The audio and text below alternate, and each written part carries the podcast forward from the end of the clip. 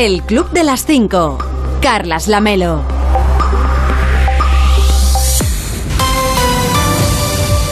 ¿Qué tal? Muy buenos días. Son las 5 de la mañana, son las 4 en Canarias. Ya es 7 de julio. Quedan 177 días para acabar 2022 y 24 para el próximo 1 de agosto, por si a usted le interesa el dato. Hoy va a salir el sol a las 6 y 37 en Ondarroa, en Vizcaya, a las 7 y 44 en Cabezón de la Sal, en Cantabria, y un poquito antes, a las 6 y 53 en Navia, en Asturias. Y para entonces, para cuando salga el sol, ya les habremos contado que...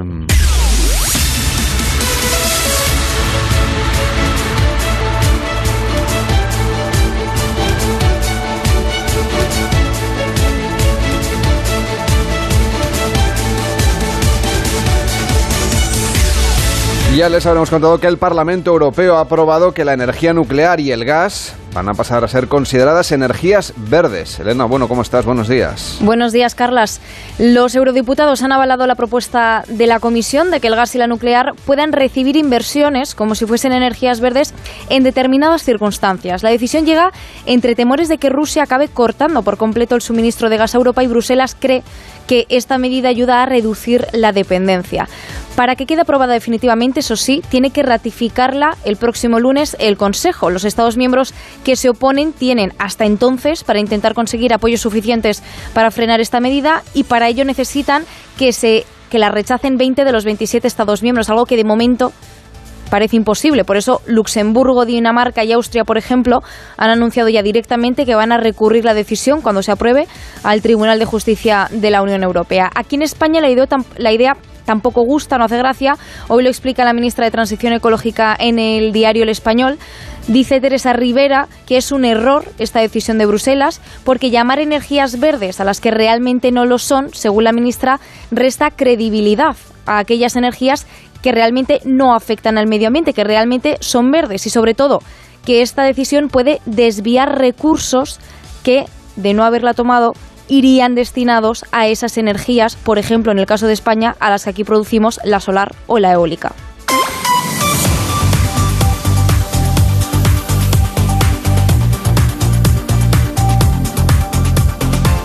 Y en Reino Unido, la cascada de dimisiones en el gobierno de Boris Johnson y en el Partido Conservador no cesa. Ya van 45 renuncias desde el martes. Y Johnson sigue aferrado al sillón, se niega a dimitir, pese a que quienes están renunciando le están señalando a él como culpable, asegurando muchos que han perdido la confianza en el primer ministro. Los primeros en dimitir fueron Rishi Sunak y Sajid Javid, hasta ahora ministros de Economía y de Sanidad, y en las últimas horas se han sumado otro ministro, el de Simon Hart, que asegura que no le ha quedado otra opción, que han intentado ayudar a Johnson a enderezar el barco, dice su carta de renuncia, pero que esto ya no es posible. Ayer por la tarde el primer ministro se reunió en Downing Street con su gabinete, algunos ministros le defendían, otros pedían su dimisión y uno de los que pidió ayer la renuncia de Boris Johnson es Michael Gove, ministro de Cohesión Territorial, al que Johnson le destituyó poco después de eso. También la fiscal general británica Suela Braverman ha pedido públicamente al primer ministro que renuncie, ha anunciado además que no descarta postularse para el cargo. Y Johnson es que no levanta cabeza desde el Partygate y el último escándalo que le, ha, que le ha salpicado, ya lo vinimos explicando ayer, y que ha impulsado todas estas renuncias son las acusaciones de abuso contra el diputado Chris Pincher.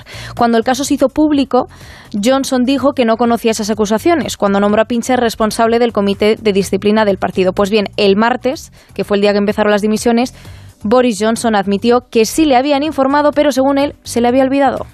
Vaya, qué olvidadizo el primer ministro. Elena, bueno, que tengas un feliz día, cuídate mucho. Igualmente, Carlas.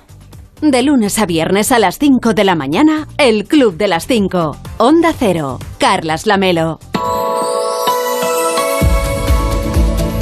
Baja el número de provincias que están en alerta en España, pero todavía tenemos a seis bajo aviso por calor o por fenómenos costeros. Espera viento fuerte en el Ampurdán y en el extremo occidental de Galicia y temperaturas máximas bastante altas en el Guadiana extremeño y en el Bajo Guadalquivir. El calor activará los avisos en Córdoba, en Jaén, en Sevilla y en Badajoz, mientras que los fenómenos costeros lo harán en A Coruña y en Girona. En el área del Cantábrico se esperan intervalos nubosos al principio y al final de esta jornada, sin descartar alguna lluvia débil en los extremos oriental y occidental y también en el, área del estrecho y en Canarias. En el resto del país van a predominar los cielos despejados en una jornada con probables calimas en Baleares y en Melilla. Las temperaturas máximas van a subir en buena parte del interior de la península y bajarán en el litoral de Alborán.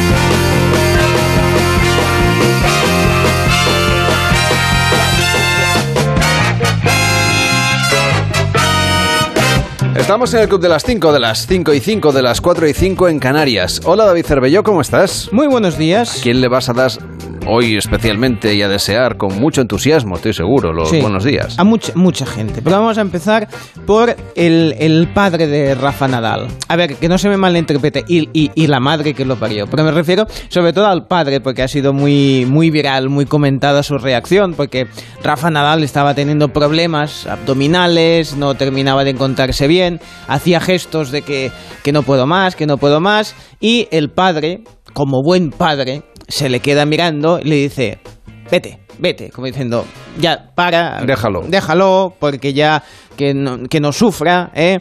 Bueno, se ha hecho viral porque, claro, ha sido hacer el gesto y a partir de ahí, bueno, pues nada, al seguir luchando como un como un titán hasta conseguir eh, ganar el partido y llegar a semifinales. John McEnroe ha escrito en Twitter, nunca he visto a nadie en ningún deporte, no solo en el tenis, en ningún deporte, dar tanto esfuerzo como Nadal hace constantemente. Y es que todas las redes estaban volcadas con un vamos Rafa como como etiqueta que ya es un ya es un clásico porque ya ha quedado eh, para siempre en, la memoria de todos y desde luego que nos ha hecho nos ha hecho vibrar con su con su partido. Pero también tengo que dar bueno y le doy buenos días a Rafael Nadal todos los días de, del año, o sea, no, no este, que este especialmente era para su padre, que yo tenía la sensación que digo, la cena la paga el, el papá de Nadal, o sea, porque claro, el hombre claro, primero se ha, se ha envalentonado, como diciendo, vete para casa. Pero claro, luego cuando veía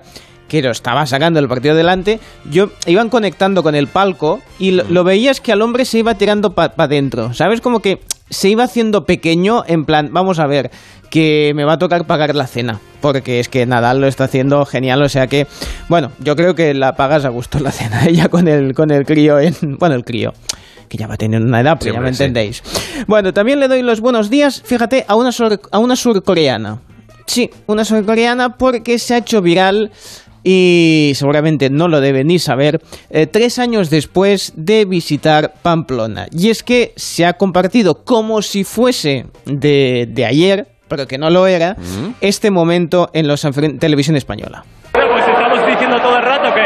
Estas son las fiestas más internacionales que tenemos y lo vamos a demostrar porque acabo de hacer unas amigas. Mira qué felicidad.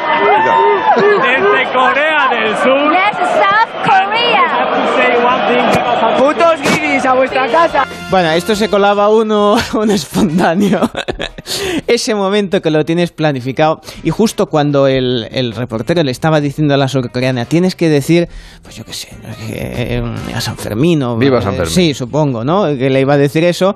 Pues claro, se cuela un espontáneo y te suelta ahí su... Bueno, el tema es que ha colgado un tuit el, el propio reportero, en este caso Immanuel, Immanuel Durán, y ha dicho, ¿os podéis creer que yo ni me enteré de lo que soltó el chaval por esa boquita? Dice, me lo contaron después, por cierto, esto es de 2019, pero eso que pasa, ¿no? Que se comparten las informaciones, uh -huh. la gente se pensaba y ha vuelto a reaccionar como si fuese de, de ayer mismo y era de la, la prepandémica, en este o sea, caso. una celebración de San Fermín que ya, que ya, ya queda para pasado. la historia. Exactamente.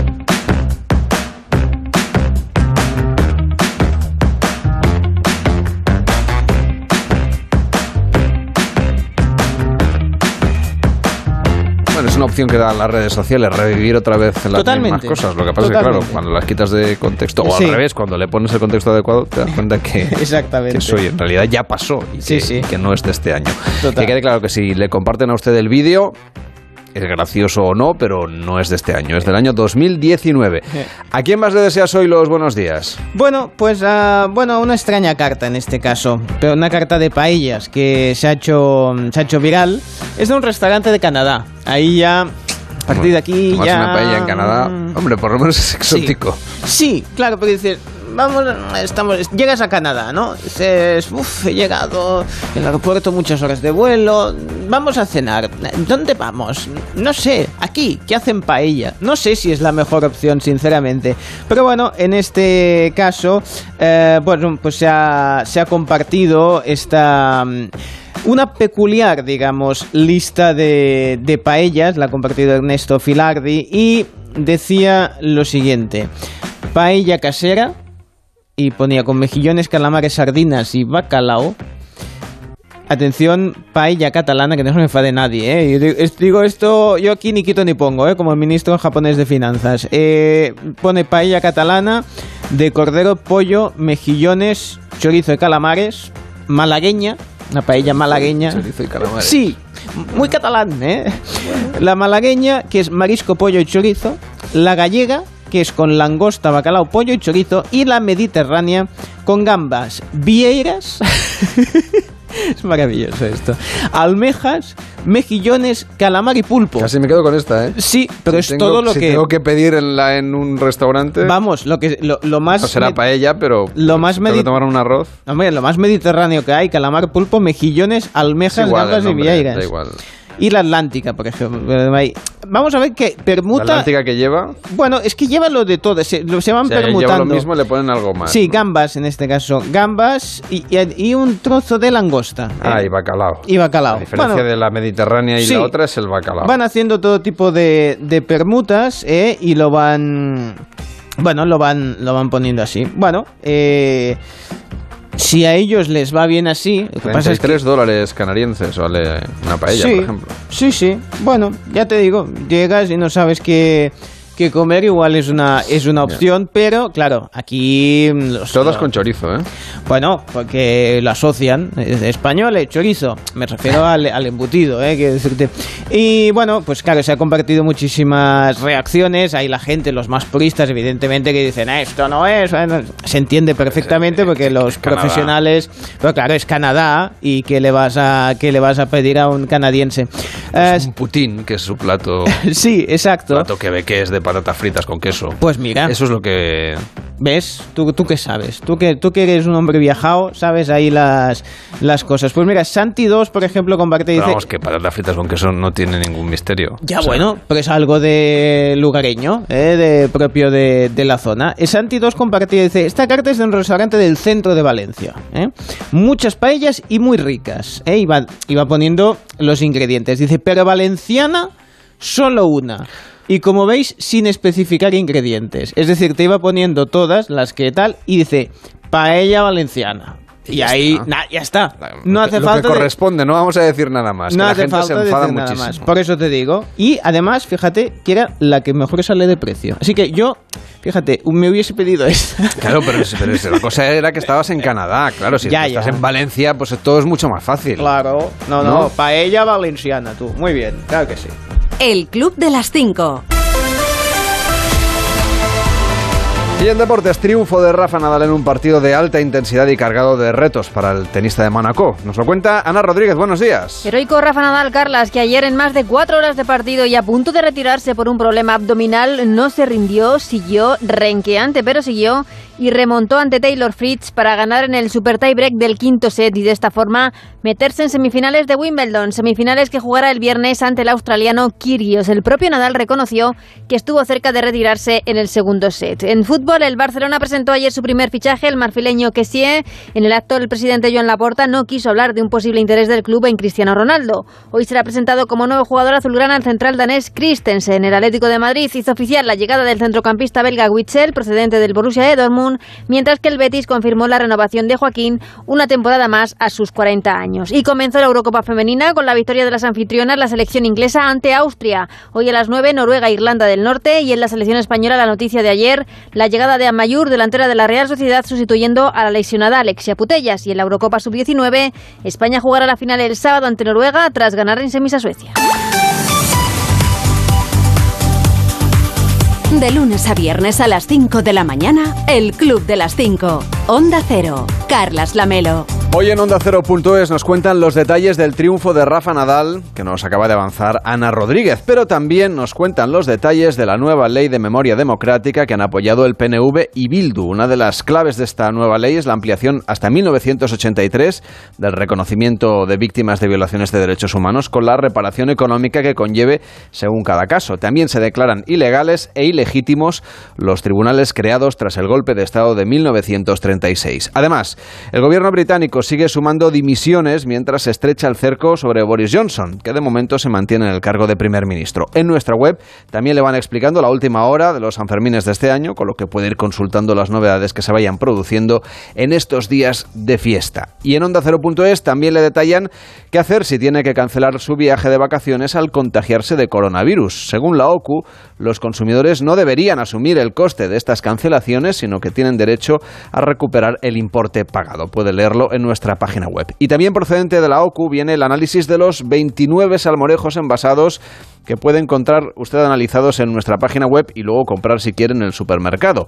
El análisis nutricional y de sabor, el de aspecto, el de textura, otorga la máxima puntuación al salmorejo Auchan de la cadena de supermercados Alcampo, que es además el más barato. Le sigue el salmorejo de la comercializadora La Pili el que vende la cadena alemana de supermercados Lidl o el del corte inglés Selección. Puede consultar el ranking completo de salmorejos en ondacero.es. Además, también leemos que es una DANA, acrónimo de depresión aislada en niveles altos. En realidad es un fenómeno que se produce cuando choca una masa de aire frío en altura con aire caliente de la superficie que da lugar, claro, a chubascos y a tormentas como los que estamos viviendo estos días. Y también le cuentan en nuestra página web que el colombiano Jorge Ignacio Palma, responsable de la desaparición del cuerpo de la joven española Marta Calvo y también su supuesto autor el supuesto autor de su muerte y de otras dos mujeres ha negado en el juicio que matara a ninguna de las tres víctimas, pero sí que volvió a admitir que desmembró el cuerpo de Marta Calvo y lo tiró en bolsas de dos contenedores de dos localidades de la provincia de Valencia. Sobre los otros dos crímenes que se le imputan, asegura que una de las víctimas no es capaz de ubicarla y de la otra sostiene que tras mantener una cita con ella, cuando la dejó estaba consciente. En Onda 0.es también puede escuchar las declaraciones del líder sindical Pepe Álvarez sobre los indicadores que muestran que la desaceleración económica puede hacerse especialmente patente tras las vacaciones. Nos dicen un día sí y otro también que vamos a entrar en una situación de crisis, que la guerra, después del verano vamos a saber qué es lo que pasa. Quieren hasta que no pasemos bien el verano, que se vayan a hacer puñetas, vamos a disfrutar del verano, porque es nuestro, porque nos lo hemos ganado, que no nos quiten lo que hemos ganado. Seguimos repasando lo que nos cuentan en Onda 0.es. En nuestra web leemos que agentes de la policía local de Crevillén, en la comunidad valenciana, han denunciado a una pareja de Elche por conducción temeraria. El hombre conducía ebrio y desnudo, mientras la mujer, que también estaba desnuda, le practicaba una felación mientras circulaban. En Onda 0.es también puede encontrar una selección de campamentos de verano para niños por menos de 400 euros. Tiene propuestas en Jaén, en Ávila, Oropesa, Granada o Madrid. Muchos de estos campamentos son además temáticos y en torno a la ciencia, la robótica, la cocina, los deportes de aventura o el surf. Y en más de uno, con Carlos Alsina, le repasaban ayer las principales portadas de las revistas del corazón. Josemi Rodríguez Sieiro y Rosa Belmonte destacaban, por ejemplo, el parecido físico de la infanta Sofía con la infanta Cristina. Luego sale la infanta Cristina y, hay una cosa muy graciosa y es el tratamiento que hace Lola de, la infanta Cristina y el tratamiento que se hace en lectura. Entonces, eh, aquí dice, la infanta Cristina regresa a Barcelona, primer acto junto a su hijo Pablo y el detalle de su anillo de casado.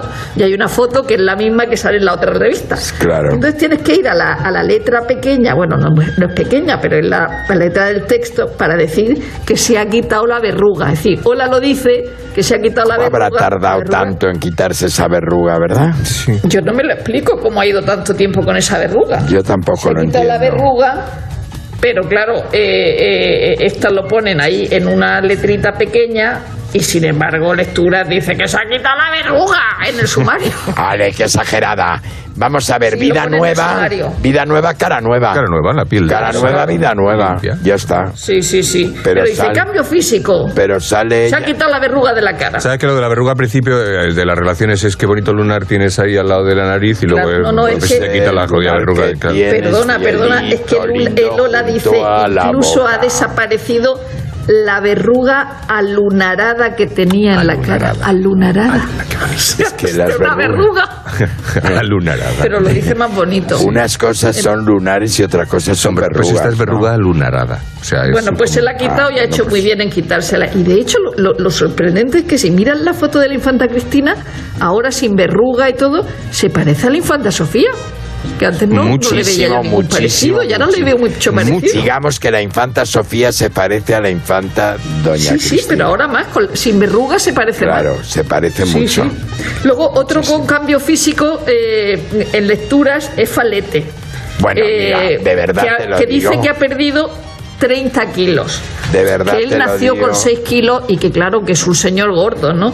Y entonces dice sobre ese- esa pérdida de peso que puede volver a recuperar, Oye, dice, lío, qué lío igual el año que viene ¿Qué lío estoy otra tiene? vez ¿Qué como la cría tiene? de King Kong. ¿Qué lío tiene que tener falete de ropa, no? ¿Tendrá dos, dos, eh, dos vestidores o cómo? Ropa Uno de hombre y uno de y mujer, otro ¿quieres de decir? mujer, ¿no? Es muy Luego bonito tendrá, todo. y Lleva, lleva tendrá zapatos. la- o sea, le- porque tendrá hay una los gemelos por un lado, los pendientes por el otro, las Sí. sortijas por un lado, las ca- no, o sea, todo. eh, Pero todo eso está muy eh, bien. Los zapatos, bien los de- zapatos por un. le- le- los- Sí, necesita dos pisos, uno para la ropa y otro para él.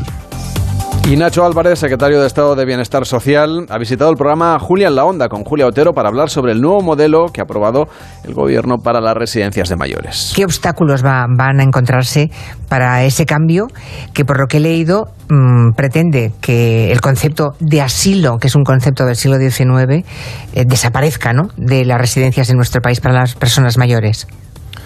Bueno, el, el nuevo modelo es ya hoy una realidad, por lo menos el acuerdo mm, que se ha alcanzado con las comunidades autónomas para avanzar en esa dirección. Eh, la pandemia evidenció, como, muy bien habéis señalado, las fragilidades, las costuras eh, de nuestro modelo de cuidados de larga duración y desde entonces el modelo, eh, perdón, el gobierno ha venido trabajando para garantizar ese cambio de modelo.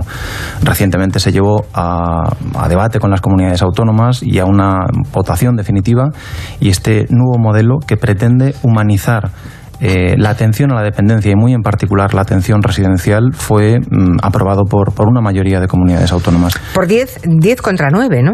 Efectivamente. ¿Y las una- nueve que votaron en contra van a asumir las, direc- las nuevas directrices o, o van a poner palos en las ruedas? Bueno, el, el modelo, el, el nuevo modelo, el acuerdo es de obligado cumplimiento y de obligada transposición a la normativa de las comunidades autónomas y, por lo tanto, todas las comunidades autónomas deberán eh, transponer esto a su normativa y fijar esta nueva hoja de ruta para los próximos años que pone fin a las macroresidencias, que garantiza un incremento en la ratio de atención directa de profesionales y toda una serie de cuestiones sobre las que seguramente podamos entrar después. Puede escucharlo a la carta cuando usted prefiera en onda0.es y por supuesto en nuestra aplicación. La verdad es que Sí, una vez más tengo que reconocerle que nos ha dejado todos absolutamente sorprendidos con sus predicciones deportivas. Bueno, a ver, no quería ponerme medallas, pero sí, ve todo esto que llevo en la solapa, pues es medallas que me ha ido poniendo la gente, porque yo estaba tan tranquilo, eh, porque he ido a pasear un poco tranquilamente y me estaban llegando todo tipo de mensajes, me llegaba un SMS, incluso uno con imagen, un MMS que me he modernizado ya, y Ya no, sí, el MMS muy moderno no es. ¿eh? Bueno, pues para mí es una novedad. Y al menos en mi, en mi plano astral. Y la gente me va diciendo qué bueno es usted, otra vez la está clavando. Y bueno, yo me he venido arriba porque digo, bueno, a mi edad pues clavarla todavía es importante. Y me han dicho que efectivamente había acertado qué pasaría en el partido y no era nada fácil. En capítulos anteriores del vidente en el Club de las Cinco, a ver, le voy a decir del partido de Nadal. Me sale que el partido va a ser un visto y no visto. Espero que sea a favor de Nadal. Porque está la cosa, hay la... Puede haber una lesión. Mira que le digo. Puede haber una lesión porque me sale la carta de la muerte. Es, es un- uno que está muy seco, así que es muy posible que o tenga golpe de calor o una lesión o alguna cosa. Problemas abdominales, ¿no? Oiga, Pero, lo ha acertado sí. usted. Lo de que el partido sería un visto y no visto, ahí ya no tanto, pero bueno. Bueno, sí, a ver, sus cuatro horitas, que son cuatro horas en un partido de ¿Verdad? tenis. Hombre, ya que te pones, pues, a ver, la gente ha ido al- ahí a Wimbledon a ver un partido, pues ya que ha pagado una entrada entrada, que menos que darle cuatro horas de espectáculo. ¿eh? Por lo menos que, se, Si no, las- que salgan morenitos. todos. Si las películas de los Vengadores duran tres horas, que menos que un partido de tenis te dura al menos cuatro. Hombre, que haya un poco de, de emoción. A ver, hoy se juegan las semifinales femeninas. ¿eh? Hay mucha gente que me para por la calle, me dice sobre todo, mire a las féminas. Y bien, he estado un ratito mirándolas y muy bien. Además quieren saber quién ganará. Bueno, quién pasará a la final. ¿eh? En este cacho. Bien, vamos a ver. Tenemos por un lado Ons Jabeur y que es tunecina, me parece, por la bandera y por el nombre puede ser de cualquier país y, y Tatjana María, alemana. Es a ver, vamos a ver. Me sale clarísimamente Sí, creo que va a ser la alemana porque me sale una, una carta muy teutona. Me sale una que está enseñando las... las eh, así que va a ganar la alemana. Sí, la alemana, ¿eh? Tajana María. ¿eh? Muy bien. La otra es Elena Rivaquina con Simona Halep. ¿eh? Simona Halep es no solo la del cometa, sino también la que eliminó a Badosa. A ver. ¿eh? Así que vamos a ver si... A ver, ¿va a pasar el cometa Halep? Sí, sí, sí, me sale clarísimamente que gana la, eh, creo que es romana. ¿eh? Muy bien, pues tenemos una final con una alemanita y una romana. ¿eh? Esa será la final del torneo de Wimbledon de la hierba en la parte femenina. Ya mañana eh, ya les diré que pasará Nadal, porque ahora mismo está en duda hasta si puede jugar. Ya. Porque le han preguntado, Rafael Nadal, ¿vas a jugar el viernes? Y ha dicho, no lo sé, pregunten al vidente. Bueno, pues ya está, ya me lo preguntarán. 7 de julio el día de la revelación. ¿Eh? Ha nacido gente que, bueno, que, es, que, es- que en su casa seguramente los deben conocer y les han felicitado Pues ya les todos los años. no se preocupe. Sí, por ejemplo, me destaca un jugador de béisbol, pues, pues bien vamos, y no sé ni cómo se juega el béisbol, como para ir diciendo eh, cómo se llaman. Bueno, vamos a ver. Los puntos fuertes son creativos, veraces e imaginativos. Solo tiene dos puntos débiles, y es que son conflictivos y perturbadores. Bueno, si nace hoy que sepa que va a tener una criatura perturbadora. Les dejo, si le parece, con una meditación. Venga. Es larga, ¿eh? Así que avise al final que, que va a ser largo esto. Dice, la pintura requiere espacio y la música tiempo. Sin embargo, el acto de ver es temporal y el acto de hacer música espacial. No entendía Yo tampoco.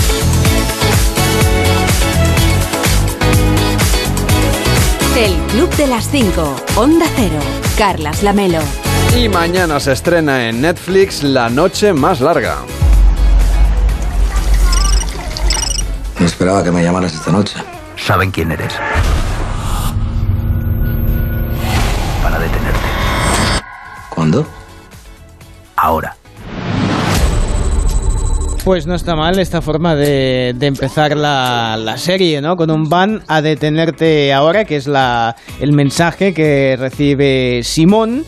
Em, bueno, hay un, hay un plan para, en este caso, para sacarle de una, de una cárcel. ¿eh? O sea, es el personaje de un asesino eh, interpretado por Luis Callejo.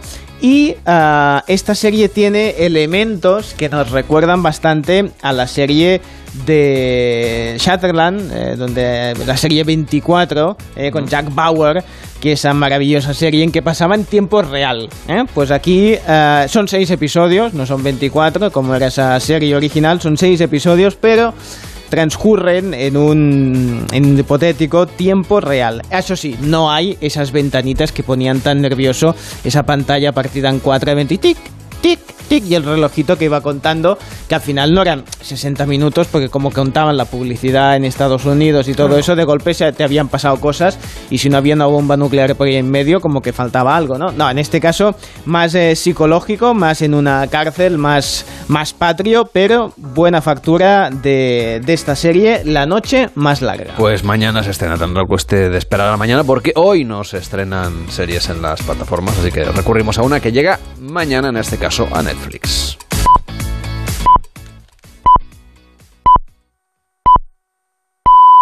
El Club de las Cinco. Carlas Lamelo.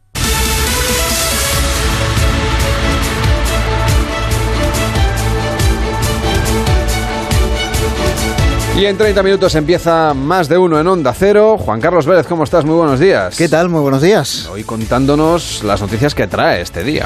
Pues, eh, por ejemplo, la primera de ellas, la reunión del gobierno con sindicatos y patronales ayer en el intento de resucitar el pacto de rentas. Acabó anoche sin acuerdos concretos, pero al menos sí que parece que con la disposición de las partes a sentarse a negociarlo después del verano.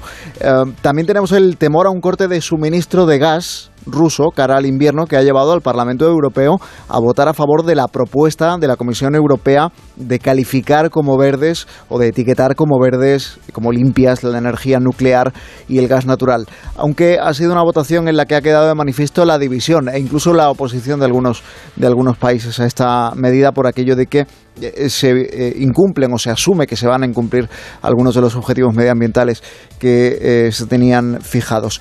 Y además tenemos lo de Boris Johnson, el incendio de magnitud eh, histórica que se ha declarado en, en Downing Street.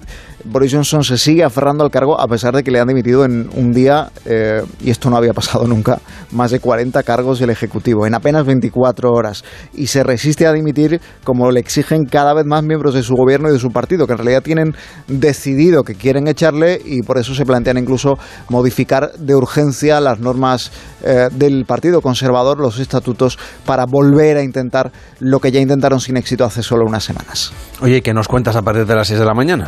Pues mira, ya sabes que no te lo voy a contar yo, te lo va a contar Elena Bueno, que es el Día Mundial del Cacao que se celebra cada 7 de julio desde hace unos años a propuesta de la Organización Internacional de Productores de Cacao para celebrar las propiedades y beneficios de este alimento prehispánico, que son muchos y que luego nos va a detallar, como te digo, Elena Bueno, a partir de las 6. Eh, y tenemos Betacultureta hoy. Carlos Zumer nos va a contar quién fue Juanelo Turriano, ingeniero hispano-milanés del siglo XVI, que vivió eh, y trabajó en, Toledo, que construyó para el emperador Carlos I eh, de España, quinto de Alemania, parte del Palacio de Yuste y el estanque de, de Yuste, y nos va a hablar de la muerte del emperador y de la relación, cuatro siglos después, con el médico Julián de Zulueta, que fue eh, el que erradicó la malaria en Pakistán y Afganistán. Y oye, ¿y a partir de las 10 qué?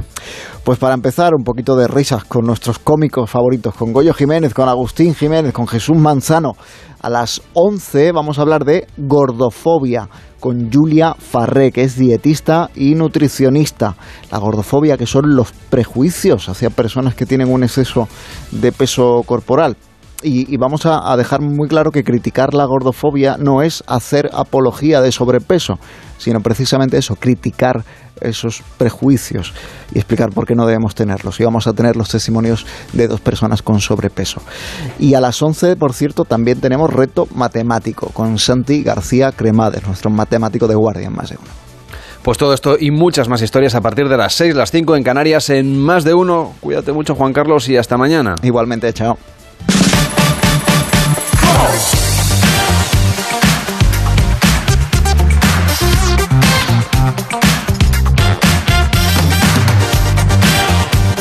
Y en la televisión, claro, chupinazo y San Fermín es a tope. Al rojo vivo, rojo de San Fermín y una emocionada Elena Resano junto a Ferreras. Son siempre un montón de recuerdos de familia de los que no están, ¿no? Sí, sí, sí. No, no me hagas llorar, que me vas a hacer llorar. Eh, sí, hoy mi hija me ha mandado una foto de ella pequeñita con, con mi hijo y con mi padre. Uf, eh, vestidos de San Fermín. Eh, eh, Elena, es el momento para emocionarse. Sí. Estás pensando en tu madre. Sí, que me Que extraña. lleva peleando un montón de tiempo, que hoy, hoy después de dos años está desde casa escuchando ese sonido, esa fiesta tremenda. Y hoy tú lo sabes, hay un montón de gente en Pamplona está llorando de alegría y de emoción. Sí, bueno, porque hay ganas de celebrar y porque todos estamos un poco hasta las narices.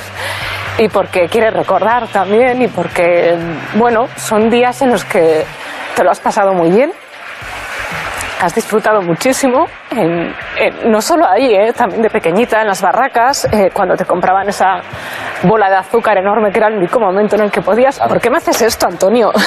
que no. No he sido yo, es lo que estamos viendo ahora mismo después de tres años. Dime si tus niños llevan ahora puesto el pañuelo. Mira, mi hija me ha mandado, está, eh, la- está trabajando de prácticas por primera vez en su vida eh, y me ha mandado una foto de ella vestida de San Fermín. Y el año pasado pudimos estar las dos en el balcón del ayuntamiento eh, grabando un reportaje del, del Camino de Santiago. Me dice, jo, mamá, poca gente ha podido estar en este balcón, ¿no? Y, y ella eh, me ha salido más sanferminera de lo que me gustaría, sinceramente. ¿Te ha salido a madre, quieres decir? Eh, sí, y a padre, a padre. El padre es casi peor que la madre, sí. Bueno, Toda la familia. Toda la familia ha salido. Bueno, todo, dice vestido de San Fermín. Mirabas la, la plaza y estaba todo el mundo. O sea, que si estaba ahí tenía que estar vestida así. Bueno, y lo dijo Cristina Pardo. Raro sería que no se encontrase con el alcalde. eh, de... Ah, es verdad. Y vamos, Se se, se encontraron, encontraron, claro. se encontraron.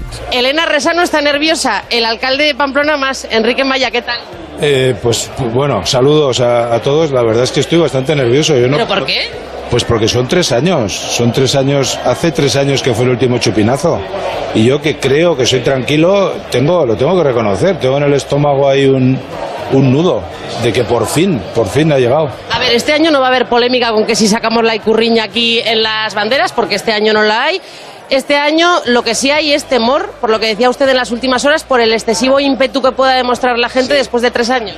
Sí, y luego además los datos que tenemos de los fines de semana normales, como en toda España, es que en general hay más repunte de, de esa agresividad, ¿no? Entonces, yo creo que va a ser al revés. Confío en eso, el santo nos va a echar una mano y aquí viene la gente con tantas ganas de disfrutar que van a ir a eso, a disfrutar en- con tranquilidad y en paz. Y el coronavirus, señor Maya, porque usted en las últimas horas decía, hombre, yo sé que pedir la mascarilla es un imposible, es que la mascarilla a los cinco minutos del chupinazo están los pies, usted lo sabe. Sobre todo hay que pedir a las familias que tengan personas vulnerables, sobre todo personas mayores que son los que más están sufriendo, pues o bien no, no estén en el cogollo de la fiesta o bien si están estén con mascarilla. Esas personas sí, el resto es imposible. Es lo que ha dicho además Sanidad aquí en Navarra, es el consejo que ha dado, protejamos a los más vulnerables. Bueno, ¿qué le pide usted al santo así en general? que todo vaya bien y que esta enorme ilusión que tenemos se convierta en que luego con el tiempo se diga, jo, ¿os acordáis los Sanfermines de 2022 cómo fueron? Y el santo siempre nos echó un capote, ¿eh? Que no los mezclemos con los del 2017-2023. Nada, nada, nada. Que sean los mejores Sanfermines de la historia. Es un número muy bonito, tiene tres doses, tres números pares y seguro que sale todo perfecto. Gracias, señor Maya, que vaya bien. Oye, encantado de que estés aquí en, en tu tierra, ¿eh? Muchas gracias. Eso se lo debemos a Ferreras. Pues gracias, Ferreras. Gracias, señor Maya, Ferreras. Nada, si es que hoy todos somos de Pamplona. Muy bien. Bueno, y con tres doses, qué maravilla. Tres números No me había fijado yo, claro. Eh, el vidente estará contento. Bueno, vamos con la anécdota del día. Mm, La protagonizó Susana Griso. Da paso a la ministra, a la ministra Darias, invitada, pero no se acuerda que no está en casa, sino en el plató. Y, claro, eso es lo que pasó. Pues vamos a saludar a Carolina Darias, a la ministra de Sanidad. Muy buenos días, ministra. Ay, uy, por Dios, perdón, perdonadme. Ay, perdonadme. Muy bien, Susana, has estado brillante, ¿eh? Pero, oye, por una vez que le hemos No ríes de a la mí, ministra. no ríes de mí, que, que, eh, en fin, la temporada ha sido muy larga, muy intensa. Ministra, perdón, que estaba yo pensando que la tenía en duplex y me dicen, es café si la tienes aquí a tu vera". ¿y cómo entro ahora? Pero bueno. Ay, perdónenme que empezar que me con ría porque es que, bueno, en fin, ya no servimos para nada. Siempre me parece... Hombre, no, todo lo contrario, Susana. No, muy bien. No y además, puede pasar a cualquiera. Y además que reaccionó muy bien. Siempre me hace mucha gracia dar estos datos técnicos a, a la audiencia. Yo pensaba que estaba en Duplex. La gente en casa pensando, ¿Duplex? ¿Qué comunidad autónoma es Eso es Duplex? un piso con, ¿no? que tiene Exactamente. terraza privativa. Exactamente. Pensaba que conectaba desde una casa con dos pisos. Bueno, vamos con, con eh, los sálvames que ya me cuesta saber si es limón, naranjada, sandía, gaz- eh, sálvame gazpacho y al final ya no sé. Empiezan yo creo por la mañana y están todo el día salvándose. El tema es que Jorge Javier Vázquez eh, regresaba tras un periodo así de, de COVID y digamos con la voz algo tomada. Hombre, ¿a quién se le ocurre venir con unas mallas en un día tan importante? Hace daño, hace daño a la vista. Eh, Pipi. Hola. ¿Sabes a quién me recuerda? Bueno, buenas tardes, buenas tardes, ¿eh? eh buenas... ¿Sabes a quién? Madre mía, eh, la voz con lo importante que es para mí. Estás un poco cogido, ha ¿no? aparecido un poco la bruja Úrsula y me la ha quitado. Eres una sirenita, ¿no? No, no, pero espero, espero que con el paso del tiempo pueda recuperarla. Que me recuerdas Se te está poniendo el timbre de voz de Frigenti. No le, no le digas eso. Pero si es que me lo acaba de decir Alberto, se lo acaba de decir Alberto. Yo le he dicho que tengo más timbre de voz de Bárbara Rey recién levantada. ¿A quién te recuerdo? Con perdón para Bárbara Rey, que tiene un timbre de voz muy bonito, ¿eh? ¿A ¿Me recuerdas, Pipi, a mm, Michelle Pfeiffer? No, sí. No, a Glenn Close en Las Amistades Peligrosas. Sí, señor. Sí, sí, señor, no sabe ni es verdad, es verdad, es verdad. Glenn Close en Las Amistades Y es que Peligrosas. estaba Pipe Estrada caracterizado así tipo drag y parece, bueno, de época, así que sí que daba un aire a, a las amistades peligrosas. Esperamos que la voz se le, se le recupere bien, aunque hablando tanto rato lo veo complicado. El Club de las 5. Estamos en el Club de las 5, de las 5 y 41, de las 4, 41 en Canarias. Cada vez hay más voces que hablan de situación de crisis económica en Europa. Parece que el verano pues, va a ser una especie de dique de contención, pero claro, está ahí el mar de fondo de la recesión, que al parecer nos va a estar esperando a la vuelta de las vacaciones, aunque le moleste al secretario general de Comisiones Obreras, como hemos escuchado antes. Bueno, las bolsas están temerosas y caen, el euro se debilita y los indicadores muestran que el freno económico quizá ya está activado. Sumemos a esta ecuación pues la inflación, la guerra, la crisis de los suministros, el encarecimiento de la energía. Joan Ramón Sanchís es catedrático de Organización de Empresas de la Universidad de Valencia. ¿Qué tal? Muy buenos días. Hola, buenos días. ¿Es inevitable que entremos en recesión? Sin ninguna duda, porque Estados Unidos de América ya lo está. Estados Unidos ya ha tenido tasas de crecimiento del PIB negativas. Normalmente, cuando hay una crisis económica de carácter mundial como es esta, Estados Unidos son los primeros en, en entrar y Europa va después. Y por lo tanto, todo no- nos parece indicar que vamos hacia esa crisis económica. ¿A partir de qué momento, desde un punto de vista técnico, se puede hablar ya sí de recesión y por, y por lo tanto de crisis económica? Bueno, a ver, en principio la crisis inflacionista es evidente que la tenemos, estamos ya con tasas de, de, de inflación eh, por encima del 10%, que era algo que se, que se iba a prever. Eh, lo que falta es efectivamente eh, señalar que hay una, una recesión. ¿Cuándo se produce una recesión? Cuando durante dos eh, trimestres consecutivos hay unas tasas de crecimiento del PIB negativas. Todavía no lo estamos. Recordemos que en el primer trimestre del 2022 eh, la economía española estaba en un 0,2 después de la revisión que se hizo hace poco por parte del director del INE. Estábamos en el 0,2, es decir, prácticamente una economía estancada. Para que haya recesión, digamos, de manera oficial, tenemos que tener tasas mm, de carácter negativo. Lo que pasa es que es verdad que esta crisis, en principio, va a ser bastante atípica o bastante diferente de otras que hemos vivido en los últimos años. Totalmente diferente a la crisis del 2008, no tan diferente a la crisis de los años 70, la crisis del 73 del petróleo, porque al igual que aquella crisis, se trata de una crisis de, oferta. La crisis del 2008 fue una crisis de demanda, que fue provocada por un incremento desmesurado del endeudamiento privado que provocó pues el problema en el sector de la construcción inmobiliario y posteriormente el sector financiero. La crisis actual es una crisis de oferta, una crisis de oferta que ha venido dada por la subida desmesurada de los precios de la energía, de las materias primas, que afecta principalmente a las empresas que han tenido que subir precios para poder hacer frente a eso, y a un cre- incremento importante de la demanda de bienes y servicios. Todo eso provoca una crisis de oferta que hace que nos lleve a una situación de crisis que podemos denominar de estanflación, es decir, crisis inflacionista junto con una recesión económica. Esa es la diferencia con respecto a las últimas crisis que hemos sufrido. Y parece que esta de momento no está afectando demasiado al empleo, ni en Estados Unidos, ni tampoco aquí en Europa. Claro, porque es que el empleo es la última variable que siempre se ve afectada en las crisis económicas. Se empieza con la subida de precios de bienes y servicios, se, eh, se continúa con situaciones difíciles de, de las empresas, de caída del poder adquisitivo de los consumidores, de la, de la población y la última variable que siempre se ve afectada en una crisis es el empleo. En estos momentos estamos viendo como las estadísticas del empleo registrado son positivas, también porque estamos en la época de verano y siempre hay un incremento del empleo durante esta época, también porque hemos salido de un confinamiento y de una pandemia y digamos que la gente pues digamos que en estos momentos necesita eh, necesita salir ir de vacaciones necesita consumir pero eh, sin ninguna duda va a afectar también al empleo además en una economía como la española don- con unas tasas de temporalidad muy altas y de precarización del empleo y generalmente siempre el- las tasas de desempleo son mucho más altas en España que en el resto de países de la Unión Europea. Por supuesto que esta situación lo que nos hace prever, según lo que nos está contando, es que aunque ahora no afecte al empleo, sí puede que ocurra en un horizonte a medio plazo.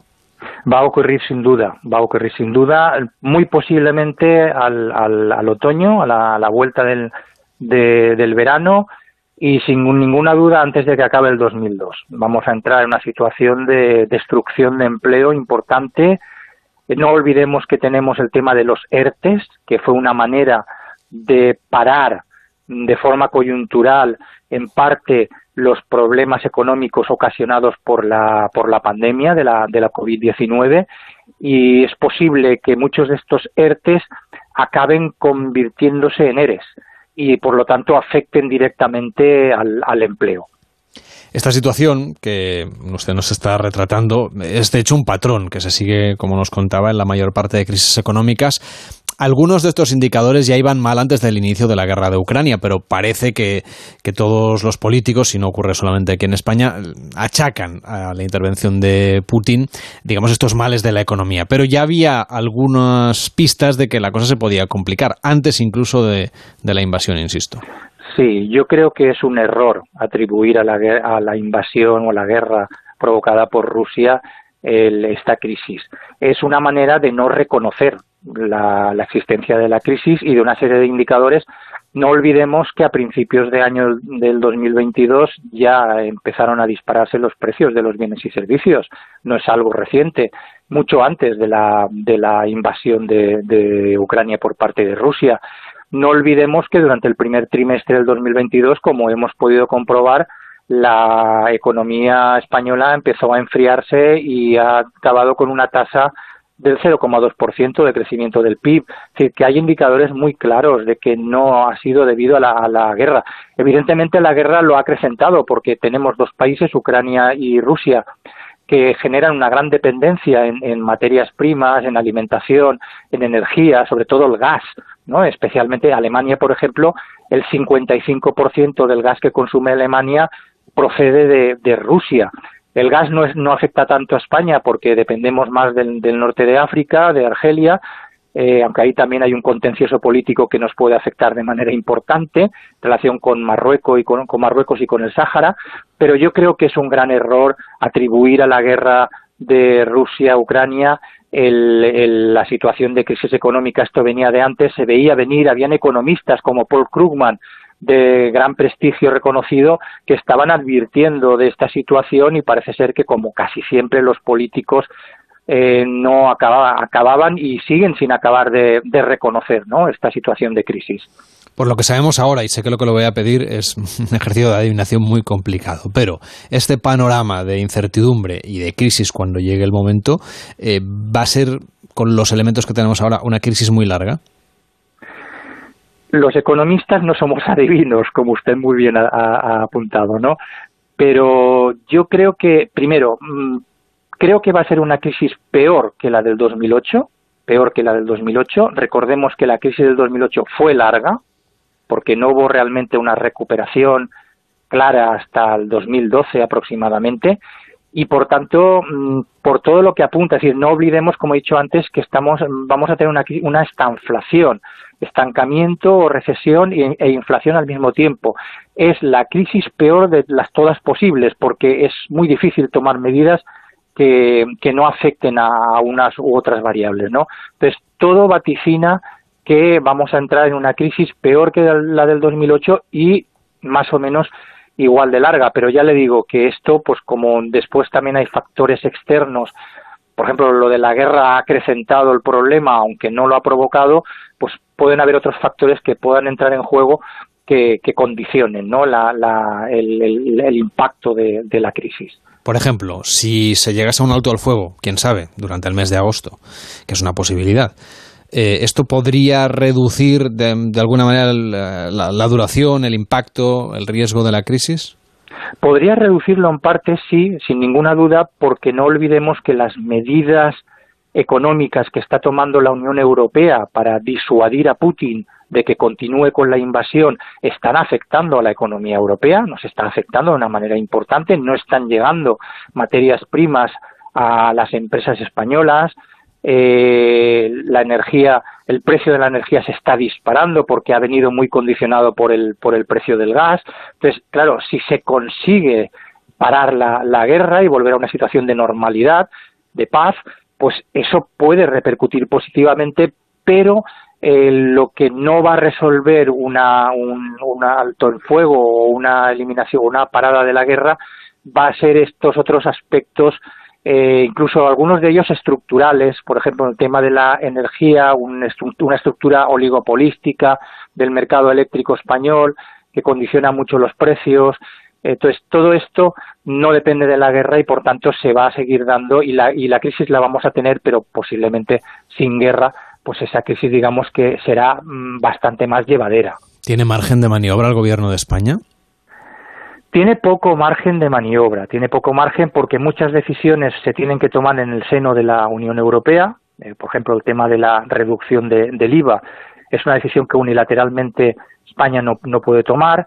Eh, no podemos hacer devaluaciones de moneda porque ya no tenemos moneda propia, sino que dependemos del euro. Eh, pero siempre se pueden hacer cosas. Yo creo que lo primero que se tenía que haber hecho es reconocer que estábamos delante de una de una crisis muy grave y a partir de ahí pues haber empezado a tomar medidas, mm, no solamente medidas paliativas, como las que se están tomando para que afecte lo menos posible a la población, especialmente a las personas más desfavorecidas, que evidentemente había que hacerlo, hay que hacerlo, no, no las podemos dejar eh, ante esta situación, pero hay que tomar otro tipo de medidas pensando en un cambio de modelo económico, de cambio de problemas estructurales de la economía española, como es el tema de la temporalidad, de estructuras oligopolísticas, que condicionan mucho la, el hacer frente a estas situaciones de crisis. John Ramón Sánchez, que es catedrático de Organización de Empresas de la Universidad de Valencia. Gracias por acompañarnos. Que vaya bien. Buenos días. Muchas gracias a ustedes. Encantado. El Club de las Cinco. Carlas Lamelo. Hoy es 7 de julio, día en que estaremos pendientes, claro, de San Fermín, el primer encierro de los Sanfermines, que será hoy a las 8 de la mañana con toros de la ganadería de Núñez de Cubillo. Y el Consejo de Ministros de Francia aprueba hoy una serie de medidas para respaldar el poder adquisitivo de los ciudadanos ante el aumento de la inflación, que están valoradas en unos 25.000 millones de euros y que deberán recibir el visto bueno de la Asamblea Nacional, donde el Gobierno ya no tiene mayoría. Y en España, la ministra de Sanidad, Carolina Darias, visita la unidad de esclerosis lateral amiotrófica de la Gerencia de la Atención Integral de Alcázar de San Juan, en Ciudad Real y se reúne además con los profesionales del grupo multidisciplinar que integran esta unidad de ELA. Y el presidente del Partido Popular, Alberto Núñez Feijó, participa en la conferencia almuerzo organizada por Tribuna Barcelona. El encargado de presentarle es el exministro Josep Piqué. Y los sindicatos del Comité de Empresa del Hospital Gregorio Marañón en Madrid convocan una concentración de protesta contra el maltrato a los trabajadores frente a la puerta principal de este centro sanitario. Seguimos repasando en el Club de las 5 lo que hoy va a ser noticia. En Bali, en Indonesia, se celebra la reunión de ministros de Exteriores del G20. Se trata del primer foro internacional en el que se encontrarán países que han condenado la invasión de Ucrania con el ministro de Exteriores ruso, Sergei Lavrov. De hecho, la guerra será uno de los asuntos que va a centrar la atención de este encuentro. Y un millón de musulmanes realizan la peregrinación mayor a la Meca, en el primer Hajj multitudinario desde que el COVID-19 obligó a Arabia Saudí a restringir y hasta suspender la visita a los lugares más sagrados del Islam y a renunciar, de hecho, a una de sus principales fuentes de ingresos. También va a ser noticia hoy el presidente de Estados Unidos, Joe Biden, que entrega las Medallas de la Libertad, que es la mayor condecoración civil de Estados Unidos. Entre los distinguidos estarán el actor Denzel Washington, el político republicano John McCain o el cofundador de Apple, Steve Jobs que recibe la distinción a título póstumo. En Barcelona, la Mesa del Parlamento de Cataluña mantiene una reunión extraordinaria al finalizar el pleno de hoy para debatir cómo la mayoría independentista desea publicar el voto delegado del diputado de Junts per Catalunya, Lluís Puig, en el acta de la sesión y en el diario de sesiones sin responsabilizar a los funcionarios de la Cámara, un voto que en realidad, en realidad no va a ser contado. Y las entidades independentistas Asamblea Nacional Catalana, Omnium Cultural y la Asociación de Municipios por la Independencia explican en rueda de prensa el lema, la camiseta, el logotipo y la imagen gráfica de las manifestaciones independentistas que preparan para el próximo 11 de septiembre. Y el rejoneador Pablo Hermoso de Mendoza y los diestros Morante de la Puebla, el Juli y Andrés Rocarrey protagonizan la corrida del centenario de la Plaza de Toros de Pamplona con astados de la ganadería de Núñez de Cubillo. Y en deportes, la capacidad de resistencia de Rafa Nadal nos tiene a todos, la verdad, absolutamente asombrados. Nos lo cuenta Ana Rodríguez. Buenos días. ¿Qué tal, Carlas? Buenos días. Una vez más se nos acaban los calificativos para Rafa Nadal, que ayer volvió a dar una lección de amor y de pasión por su deporte, por lo que hace. Lesionado, con problemas en el abdomen, con su familia desde la grada diciéndole que lo dejase, pero no. Él siguió y siguió para ganar en el quinto y definitivo set a Taylor Fritz y meterse en las semifinales de Wimbledon. Unas semifinales que jugará, si esas molestias en el abdomen no lo impiden, el viernes ante Kirios. Así explicaba Nadal lo mal que lo pasó por momentos durante el partido. No sé lo que tengo exactamente, es evidente que algo no está bien, pero tengo que seguir haciendo pruebas para, para determinar hasta qué punto. Pongo que mañana sabré algo más, preocupado, evidentemente, porque al final eh, lo que he tenido en la pista es el dolor que he pasado y, y al final, pues, eh, aunque durante un buen rato ha habido en mi cabeza la determinación de retirarme. Eh, soy sincero, tampoco es fácil retirarse de una pista central de Wimbledon en cuartos de final. Que me has preguntado si tengo opciones de estar el viernes, pues no lo sé. Y hablamos ya de fútbol, Carlas, porque el Barcelona presentó a Kisie como nuevo jugador, el centrocampista marfileño procedente del Milán. Hoy turno para presentar al central danés Christensen. Por su parte, el Atlético de Madrid hizo oficial su primer fichaje, el delantero belga Bitzel, que llega libre procedente del Borussia de Dortmund. Y comenzó la Eurocopa femenina con la victoria de las anfitrionas y una de las favoritas, Inglaterra, que ganó 1-0 a Austria. Hoy a las 9, segundo partido entre Noruega e Irlanda del Norte. En la selección española, Amayur, la delantera de la Real Sociedad, ya está de nuevo con el grupo sustituyendo a la lesionada Alexia Putellas. Por cierto, que en la Eurocopa Sub-19 la selección española ya está en la final, que jugará el sábado ante Noruega. Y en el Tour de Francia, Van Aert superó la etapa del Pavés, el belga sigue líder, en un día en el que uno de los favoritos, el esloveno Roglic, perdió casi dos minutos en la línea de meta.